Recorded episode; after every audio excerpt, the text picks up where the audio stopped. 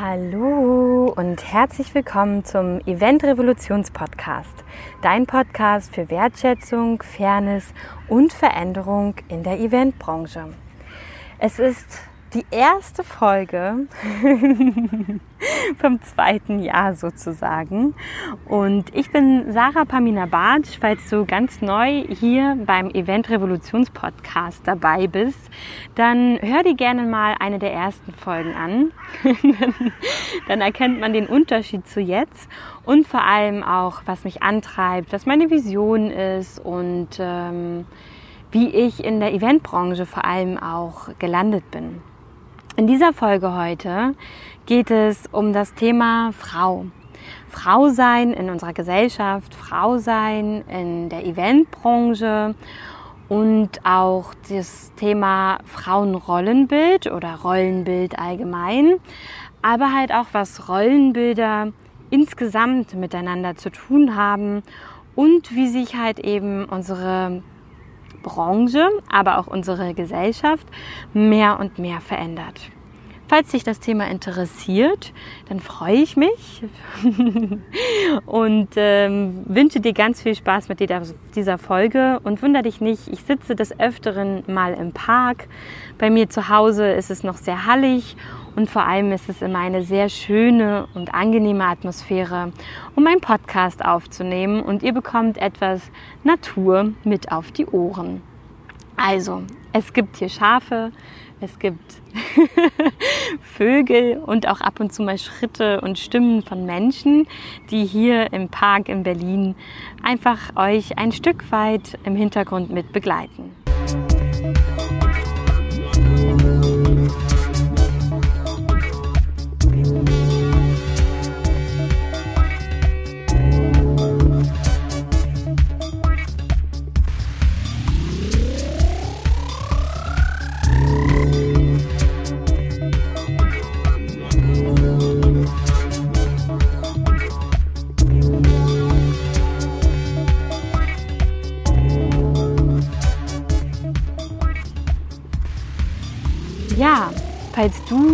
Heute hier neu dabei bist und äh, das vielleicht sogar der erste Podcast ist, den du hörst, dann möchte ich dir gerne einfach nochmal meine Vision mitgeben. Und zwar ist es meine Vision, dass die Eventbranche total entspannt, zufrieden, gemeinsam, also gemeinschaftlich und glücklich zusammenarbeitet auf einem Event und dabei unterstütze ich mit Sarah Pamina On-Site Event Support, aber natürlich auch mit diesem Podcast. Ich möchte einfach, dass mehr und mehr Wertschätzung, Fairness in die Branche kommt und das bedeutet, dass dadurch natürlich sich auch ein Stück weit etwas verändern muss. Doch Corona hilft ja auch schon ganz viel dabei, dass sich Dinge gerade verändern und Ungerechtigkeiten und auch ganz viele alte Rollenbilder, finde ich, wieder ans Licht kommen oder uns einfach noch mal mehr von der unterbewussten Ebene ins Bewusstsein kommen. Und deswegen habe ich ja bei Instagram und auch in meiner Facebook-Gruppe die Event Revolution abgestimmt. Und ihr habt entschieden, und es geht deswegen heute um das Thema Frau sein, Frauenrollenbilder, Rollenbilder allgemein. Ja, wieso spreche ich über das Thema? Also das Erste, was wir alle feststellen können, ist, ich bin eine Frau. ich bin 33 Jahre alt. Ich habe eine helle Hautfarbe, bin somit sozusagen privilegiert aufgewachsen. Und ich würde sagen, in Deutschland generell, ja, geht es uns gut. Es geht uns sehr gut. Ich bin in, ja, einer würde sagen, ärmlicheren Verhältnissen aufgewachsen. Andere würden sagen, vielleicht auch normale Verhältnisse. Ähm, ich glaube, für jeden ist das anders. Und immer kommt es auf die Betrachtungsweise drauf an. Ich bin mit meiner Mama groß geworden, das heißt auch mit einer Frau, ohne Papa. Und mit meiner Oma und meinem Opa und meinem Onkel. Das heißt, ich hatte auch männliche Vorbilder, nicht nur weibliche. Aber vor allem ist mir eines nach vielen, vielen Jahren stark bewusst geworden. Und zwar, dass es in Deutschland, egal wie man trifft, und ich finde, das ist manchmal auch so ein schönes Beispiel, wenn man im Bus auch fährt, doch ähm, eine, ein Rollenbild gibt der Frau, das, glaube ich, sehr, sehr stark aus dem Krieg entstammt. Und zwar ist es so, dass die Frau stark sein muss, dass eine Frau keinen Mann braucht, um zu überleben oder um irgendwie was im Leben zu erschaffen. Aber was ich für mich persönlich herausgefunden habe und das einfach auch so sehe, es ist immer schöner, wenn beides im Leben vorhanden ist. Die weibliche Energie, die männliche Energie, aber auch wenn man einen Partner hat, mit dem man wachsen und sich gegenseitig auch unterstützen kann. Abhängigkeiten in jeder Hinsicht natürlich sind immer etwas, was wir erstmal nicht schön finden und auch nicht begrüßen. Jedenfalls, wenn wir frei uns entscheiden würden. Und das können wir. was ich aber meine ist, dass es dieses Frauenbild bei uns in Deutschland aus meiner persönlichen Sicht wirklich stark aus dem Krieg herkommt, dass man stark sein muss, dass man sich durchsetzen muss, dass man sehr viel in der männlichen Energie sein sollte, um was zu erreichen im Leben. Und dass vor allem auch bei Frauen das Thema Macht ein ganz, ganz anderes, mm, einen ganz anderen Beigeschmack oder eine, und auch eine ganz andere Bedeutung hat, als jetzt zum Beispiel bei Männern. Für Männer ist Macht oft etwas Positives und manchmal aber auch etwas, das bedeutet, sie sind dann wer. Sie haben Anerkennung, sie bekommen Anerkennung und sie haben es dann endlich geschafft. Die Frage ist halt, die ich euch heute einfach mal stellen möchte und die lasse ich auch gerne einfach offen. Was bedeutet für euch Macht? Wenn ihr einfach das Thema oder das Wort Macht betrachtet, was bedeutet Macht für euch? Ist es negativ besetzt? Ist es positiv besetzt? Ist es total neutral für euch? Oder ist es ein Wort, wo ihr sagt, da resoniere ich einfach gar nicht mit, ich, ich kann damit einfach gar nichts anfangen? Das möchte ich einfach euch mal so mitgeben. Denn ich habe in dem äh, Laura Marlina Seiler Magazin, was ich äh, jetzt habe, dank meiner besten Freundin und dank meines Partners, ähm, einen Artikel gelesen, der mich sehr, sehr, sehr bewegt hat und wo ich auch gemerkt habe, dass Macht auch in mir noch etwas ist, wo ich noch ein bisschen andere Bedeutung zu habe, als ich eigentlich meine Macht nutzen möchte. Und das hat mich sehr zum Nachdenken ähm, angeregt. Und zwar heißt das Buch Kleine Philosophie der Macht, nur für Frauen, von Rebecca Reinhardt. Und natürlich ist es nicht nur für Frauen, sondern halt auch für Männer, wenn die sich dafür interessieren oder vielleicht auch mehr verstehen wollen. Und ich habe auch schon viel in meinem Leben, weil es mich einfach sehr, sehr interessiert hat und ich glaube eben halt auch sehr ähm, von Frauen geprägt wurde, ähm, sehr oft darüber nachgedacht, wie sich das Rollenbild der Frau eigentlich so verändert hat in den letzten Jahren, Jahrzehnten, Jahrhunderten. Und äh, war dann wirklich sehr erstaunt, dass es ja eben doch so ist, dass es in der Schweiz Frauen erst seit 2000 wählen dürfen, dass generell das Wahlrecht für die Frauen noch nicht so lange besteht. Und wenn man mehr und mehr in die Vergangenheit guckt und sich damit beschäftigt hat, es ja doch auch in der Erziehung der Frau in den vergangenen Jahrhunderten und Jahrzehnten doch oft darum ging, sie zu einer perfekten Partnerin, zu einer perfekten Ehepartnerin heranwachsen zu lassen. Es gab bestimmte Fähigkeiten, die eine Frau können sollte, um eben eine perfekte und gute Ehefrau sein zu können. Ähm, es gab ganz viele verschiedene Dinge. Ich glaube, das kennt die meisten von euch auch.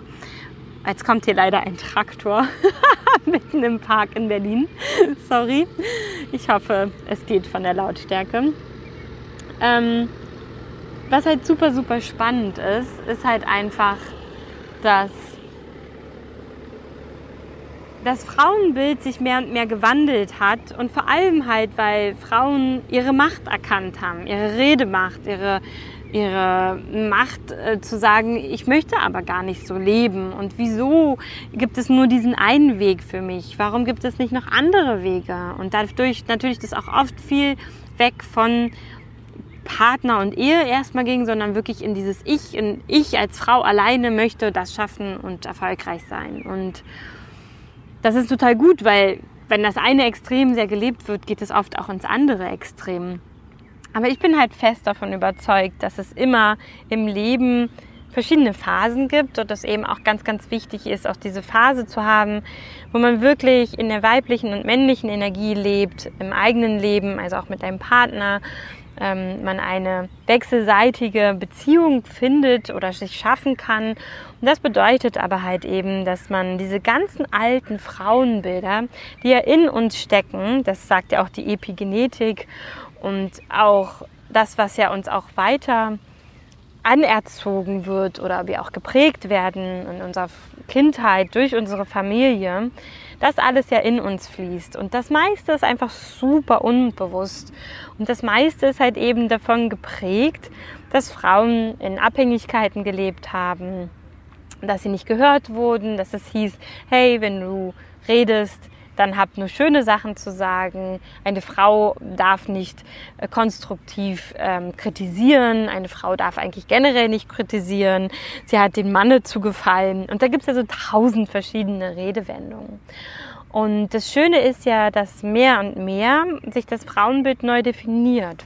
Und mehr und mehr wir als Frau ja auch entscheiden, wie wir eigentlich leben wollen und wir vor allem in Deutschland diese Chance haben. Und vor allem wir auch in einer privilegierteren Gesellschaft, das sagt man ja dann so, ne, in einer, oder auch in einem, in einem Wohlstand, in dem wir leben, haben wir ja eben die Möglichkeit, mehr und mehr ein Vorbild zu sein, frei wählen zu können und zu gucken, wie wir halt auch andere Menschen inspirieren wollen. Und das ist aber alles nur gesprochen aus meinem Mund und andere Kulturen, andere Menschen haben ganz, ganz andere Erfahrungen.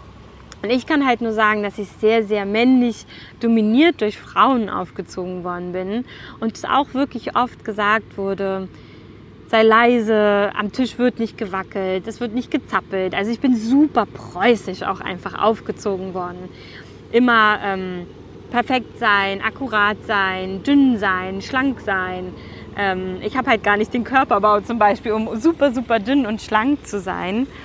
Ähm, aber es ging immer darum, man muss irgendwie perfekt sein, aber irgendwie auch unperfekt, irgendwie nicht anecken, aber irgendwie ist es auch wichtig, doch auch anzuecken. Und das hat mich in meinem Leben super viel ähm, hin und her geschleudert, weil ich immer dachte, was ist denn jetzt richtig, was ist nicht richtig, was darf ich als Frau, was darf ich nicht als Frau.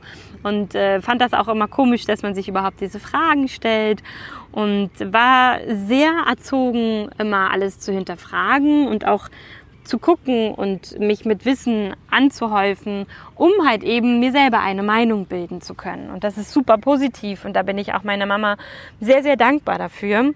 Ähm, und trotzdem auf der anderen Seite ist halt auch diese andere Prägung da, dass man halt eben still sein soll. Dass es manchmal auch nicht wichtig ist, was man zu sagen hat, weil man auch vielleicht das Kind war, weil man eben auch eine Frau ist man ist dann eben nicht so laut, man schreit nicht, man was auch immer. Und ich glaube, dass dieses Frauenbild eigentlich überall so vorhanden ist. Und was mir dann später mehr und mehr aufgefallen ist, dass meine Haarfarbe, dass ich blond bin, oft bei Männern so, je nachdem wie sie halt geprägt worden sind in ihrer Familie, einen Unterschied gemacht hat der, von der sexuellen Seite, einen Unterschied gemacht hat vom Intellekt. Und das wird sich mir nie die Frage gestellt, wieso ein Mensch, der so aussieht oder so sieht, anders sein sollte oder intellektuell anders sein sollte. Ich bin sehr multikulturell aufgewachsen und für mich waren immer alle Menschen gleich. Und vor allem als Kind ähm, bin ich immer offen auf alle Menschen zugerannt, habe alle Menschen geliebt. Ich bin in den Kulturen, in denen ich aufgewachsen bin, extrem aufgefallen durch meine hellen, blonden Locken. Und klar, habe ich immer für viel Aufmerksamkeit dann irgendwie auch erregt und äh, gesorgt. Und ähm, ich habe mir aber als Kind darüber nie Gedanken gemacht und auch später gar nicht wirklich viel darüber nachgedacht, weil für mich schwarze Haare super schön waren. Ich fand äh, schwarze Augen super schön.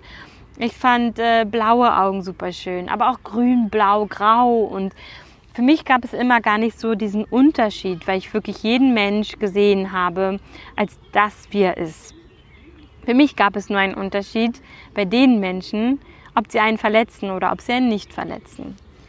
Und das sind halt auch Dinge, in die man ja mehr und mehr reinwächst und wo ich aber nie gesagt habe und auch nie die Erfahrung gemacht habe, dass Menschen, die nur so und so aussehen, so und so verletzen oder handeln. Und ich glaube, das liegt vor allem halt auch daran, dass ich meinen Namen Sarah bekommen habe ähm, von meiner Mama und sie mir damals schon sehr, sehr, als ich sehr, sehr klein war und gefragt habe, Mama, woher kommt eigentlich mein Name, wieso heiße ich Sarah, sie mir halt erklärt hat, dass ich äh, Sarah heiße als, als Angedenken oder als Erinnerung an all die Juden, die damals verfolgt worden sind und getötet worden sind hier in Deutschland. Weil sie mussten einen gelben Stern tragen und als zweiten Namen in ihrem Ausweis den Namen Sarah ohne H tragen. Und ich glaube, dass das mich als kleines Kind schon sehr, sehr früh geprägt hat, weil ich damals schon nicht verstanden habe, wieso Menschen verfolgt wurden aufgrund ihres anderen Aussehens und einer anderen Religion und Kultur. Ähm, ich habe mich auch sehr, sehr viel als Kind damit beschäftigt, viele Filme gesehen. Ähm, in der Schule haben wir das ja auch alle gelernt und bin nie dahinter gekommen und war immer auf der Suche danach, wie Menschen überhaupt da mitmachen konnten. Ich habe viel meinen Opa gefragt und viele an, ältere andere Menschen gefragt, die so offen waren und mit mir darüber sprechen wollten. Meine Oma zum Beispiel spricht bis heute mit mir darüber nicht. Ich glaube, das ist halt einfach ein großes Scham- und Verdrängungsthema. Und auch meine Mama hat mich da viel aufgeklärt. Und ähm, heute, und ich finde, das ist eine sehr wichtige Erkenntnis für die heutige Zeit auch, bin ich dahinter gekommen, dass es vor allem Angst war. Angst um das eigene Leben, um die eigene Sicherheit. Und auch wir sind jetzt wieder in so einer Zeit, wo das eigene Leben, was wir geführt haben und die Sicherheit und die Stabilität in unserem Leben gerade extrem ins Wanken gerät. Und vor allem die Stabilität, die Männer haben, die sie sich viel aufgebaut haben, die sie sich aufbauen konnten, weil sie die Möglichkeiten hatten, weil wir in einer Welt gelebt haben, wo dieses Recht für Männer einfach da war. Das wurde nicht nachgefragt, sondern man wird ja so erzogen und aufgewachsen und man weiß einfach, das ist mein Geburtsrecht. Doch dieses Recht gilt ja für alle Menschen und nicht nur für weiße, privilegierte Mensch, äh, weiße Menschen, äh, Männer, sondern für alle Menschen auf der ganzen Erde. Und das ist etwas, was wir lernen dürfen, was es auch bedeutet, sozial verantwortlich zu sein. Und es ist nicht immer einfach und es ist ein Weg, wo einem manchmal eigene Rollenbilder und eigene Prägungen von einem Rollenbild gar nicht so bewusst sind. Aber man sie dann eben merkt durch bestimmte Sprüche, die man sagt, vielleicht auch in seinem Umfeld öfter was hört und sich so denkt, mh, spannend, so ist das sozusagen. Und man da einfach mal mehr und mehr sich hinterfragen und reflektieren darf und einfach auch mal gucken darf, was gibt es da in mir vielleicht noch für Prägungen oder unterbewusste Verhaltensmuster, die ich vorher noch gar nicht so aufgedeckt habe und mir vielleicht noch nicht so bewusst waren und an denen ich auch einfach mal ja, mich erinnern darf. Und die unterbewussteste Prägung überhaupt, finde ich, die es gibt und die ähm, auch bei mir mir nie so klar war, weil ich der Meinung bin, ich bin gar nicht so stark so aufgewachsen. Das ist das Pflichtbewusstsein der Frau. Das Pflichtbewusstsein und die weibliche Pflichterfüllung. Und das ist, glaube ich, auch das, was manchmal Männer kirre macht, was Männer vielleicht auch nicht immer so verstehen und was auch ganz viel anerzogen und einfach auch epigenetisch weitergegeben wird. Weil wir natürlich jahrhundertelang so aufgezogen worden sind nach weiblicher Pflichterfüllung, was damals die Gesellschaft der Meinung war, was wir eben leisten sollen und dürfen und können. Und diese weibliche Pflichterfüllung hat sich heutzutage total verändert, wird aber noch sehr, sehr stark überall gelebt. Ich sehe das auch in meinem Freundeskreis. Und es ist auch immer so ein kleiner Machtkampf, der dann gerne entsteht. Wer macht den Abwasch? Wer macht dies? Ich mach das. Du machst dies nicht. Und man ist immer auf dieser Ich- und Du-Ebene. Und ähm, ich darf das zum Beispiel jetzt das erste Mal erleben. Und es ist auch, ähm, ja, ganz wundervoll und auch für mich total neu, weil es wirklich gar nicht mehr darum geht, wer macht was im Haushalt, sondern es ist ganz klar, dass es jeder das macht, was ihm irgendwie Freude bereitet, das macht, woran er gerade denkt. Und es funktioniert seit einem Monat erst. Deswegen ist es, äh, es ist nicht ein Proof of Concept, aber vor allem es funktioniert und es funktioniert total leicht. Und man hinterfragt gar nicht mehr, ob der andere irgendwas weniger oder mehr gemacht hat, weil ich aber auch ganz stark gemerkt habe beim Umzug, ähm, und dann war ja auch äh, die Corona-Zeit zum Umzug und dann war halt auch noch, dass ich super viele ähm, Uni-Vorlesungen hatte und dann noch ein virtuelles, digitales, wie auch immer, Event und einfach gemerkt habe, so, oh Gott, also ich komme einfach mit allem nicht hinterher. Ne? Also kochen habe ich nicht geschafft und dies habe ich nicht geschafft. Mein Freund war halt leider auch ähm, viel beschäftigt da äh, bei der Arbeit und konnte auch nicht immer so kochen. Aber ich habe halt gemerkt, wie diese weibliche Pflichterfüllung mich so gestresst hat und so fix und fertig gemacht hat, dass ich nicht in der Lage war, das alles zu schaffen und zu machen. Und mein Freund wirklich dann ganz, ganz liebevoll gesagt hat, aber du musst das doch auch gar nicht. Und wieso bist du denn überhaupt der Meinung? Und ich dann erst so gemerkt habe, ja, keine Ahnung. Wieso bin ich auf einmal der Meinung, ja, für mich immer dachte ich, ich bin eine sehr emanzipierte Frau. Und wieso bin ich jetzt auf einmal der Meinung, ähm, das alles schaffen und machen zu müssen in einer Zeit, wo eh in diesen zwei, drei Wochen einfach unfassbar viele Termine waren. Und das ist das, was ich euch auch mal mitgeben will. Das macht uns ganz schnell, ganz oft inneren Druck und Stress. Und in unserer Leistungsgesellschaft, in der wir uns befinden, ist, das fand ich in diesem Artikel halt so spannend, ich muss euch das mal nochmal vorlesen, dass unser Pflichtbewusstsein, also das perfide heute ist, dass unser Pflichtbewusstsein eine Allianz mit der neoliberalen Leistungsgesellschaft bildet. Wir gehen in der Regel erstmal in Vorleistung und fragen uns nicht, was kommt am Ende dabei raus. Und da muss ich zugeben, das bin ganz stark ich. Das äh, durfte ich auch noch mal ganz stark jetzt äh, herausfinden, wo ich das gelesen habe und auch dann noch ein bisschen länger mal ähm, wirken lassen habe. Ja, und das ist dieses Pflichtbewusstsein, diese identi unreflektierte Identifikation mit der Norm weiblicher Pflichterfüllung. Ein Ausdruck dessen ist zum Beispiel auch der Perfektionismus. Und da neigen wir in der Branche auch immer sehr stark dazu. Und was kommt am Ende dabei raus? Wir sagen nicht Nein, sondern sind gefällig, liefern Ideen, Inhalte, Herzblut und schauen dann, wo bleiben eigentlich wir? Diese Selbstausbeutung ist ein großes Problem. Und das, was, glaube ich, auch ganz stark die Veränderungen in unserer Gesellschaft ähm, zurückhält also wirklich zurückkehrt. Ich weiß nicht, ob ihr diese Insta-Challenge und von, von Cordelia ähm, vom Einhorn kennt, ähm, Rechte statt Blumen.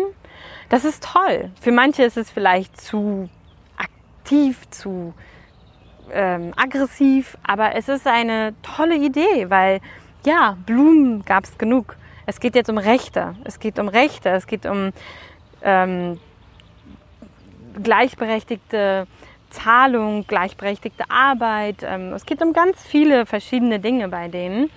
Und ähm, ich hoffe, ich konnte euch so einen kleinen Eindruck geben, was eigentlich alles mit dem Frauenbild und dieser Rolle zu tun hat. Und natürlich auch die, die Bild, das Bild des Mannes oder auch das Bild, das Männer haben über Frauen spielt da mit rein, aber auch andersrum. Und dass man immer wieder sich selbst auch hinterfragen darf, mit was bin ich eigentlich so geprägt und ist das überhaupt gerecht? Ist das überhaupt gerechtfertigt? Und sollte ich nicht einfach mal anfangen, mir ein neues Bild aufzubauen. Ein neues Bild von Frauen, von mir selber als Frau, ein neues Bild von Männern, ein neues Bild auch von Männern, äh, mit denen ich vielleicht auch schlechte Erfahrungen gemacht habe. Zu sagen, ja, das ist eine Art von Mann, die gibt es. Es gibt ja eine Million verschiedene Arten. Ne? Also wir sind ja alle ganz unterschiedlich. Und auch dieser Mann wurde ja von irgendjemandem geprägt. Und auch diese Frau wurde mal von irgendjemandem geprägt. Und wirklich zu sagen, ich möchte meine Kinder anders aufziehen, ich möchte gerne anders prägen, ich möchte vielleicht ähm, ja, offener und ehrlicher kommunizieren, ich will meine Macht nutzen zu reden. Das mache ich jetzt zum Beispiel durch diesen Podcast in der Eventbranche.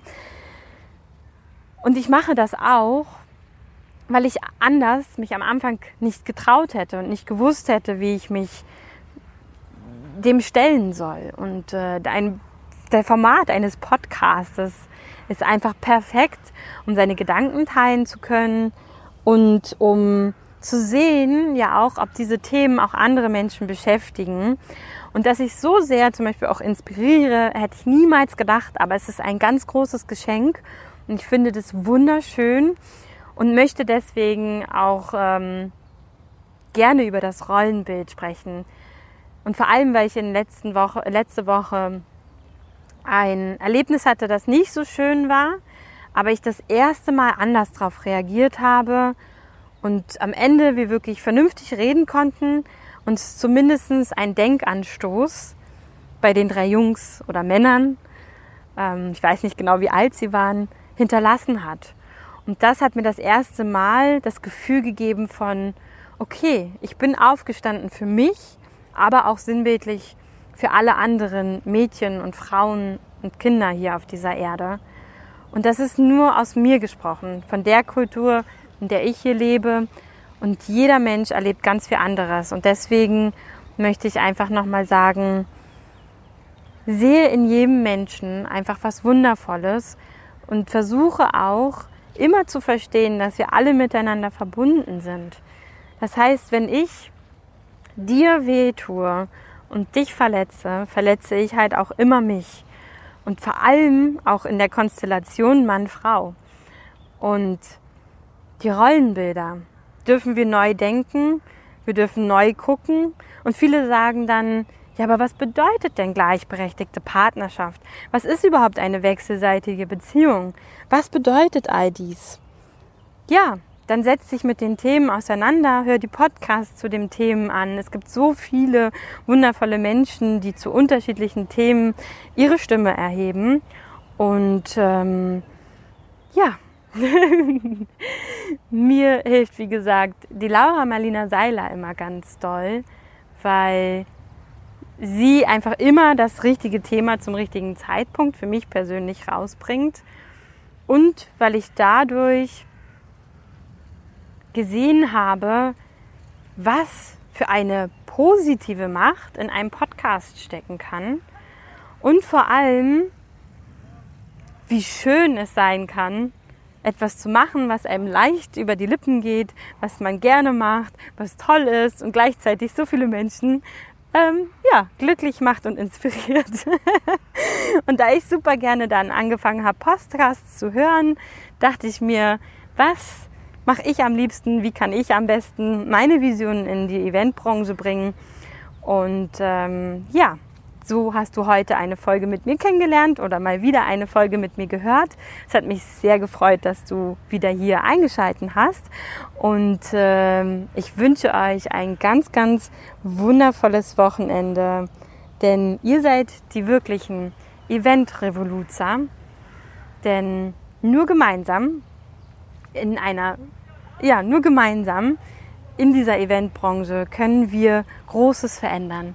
Jeder für sich alleine, ja, das ist dann Rumgefriemel und ähm, das wissen, glaube ich, fast alle von uns. Ganz alleine kommt man nicht weit und es ist immer nur eine Individuallösung. Aber wenn wir gemeinsam Großes erschaffen, gemeinsam vielleicht auch neue Konstellationen, neue Unternehmen ähm, uns aufbauen, dann können wir uns genau diese Welt kreieren, die wir uns für uns vorstellen. Und für mich ist es, dass ich eben sage, ich möchte ein Leben in Leichtigkeit leben.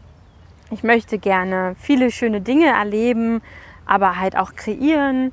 Und vor allem gehören da Events immer mit dazu, denn das ist, wo ich mit meiner Persönlichkeit gestartet bin und auch der Meinung bin, dass da viel, viel, viel noch zu tun ist.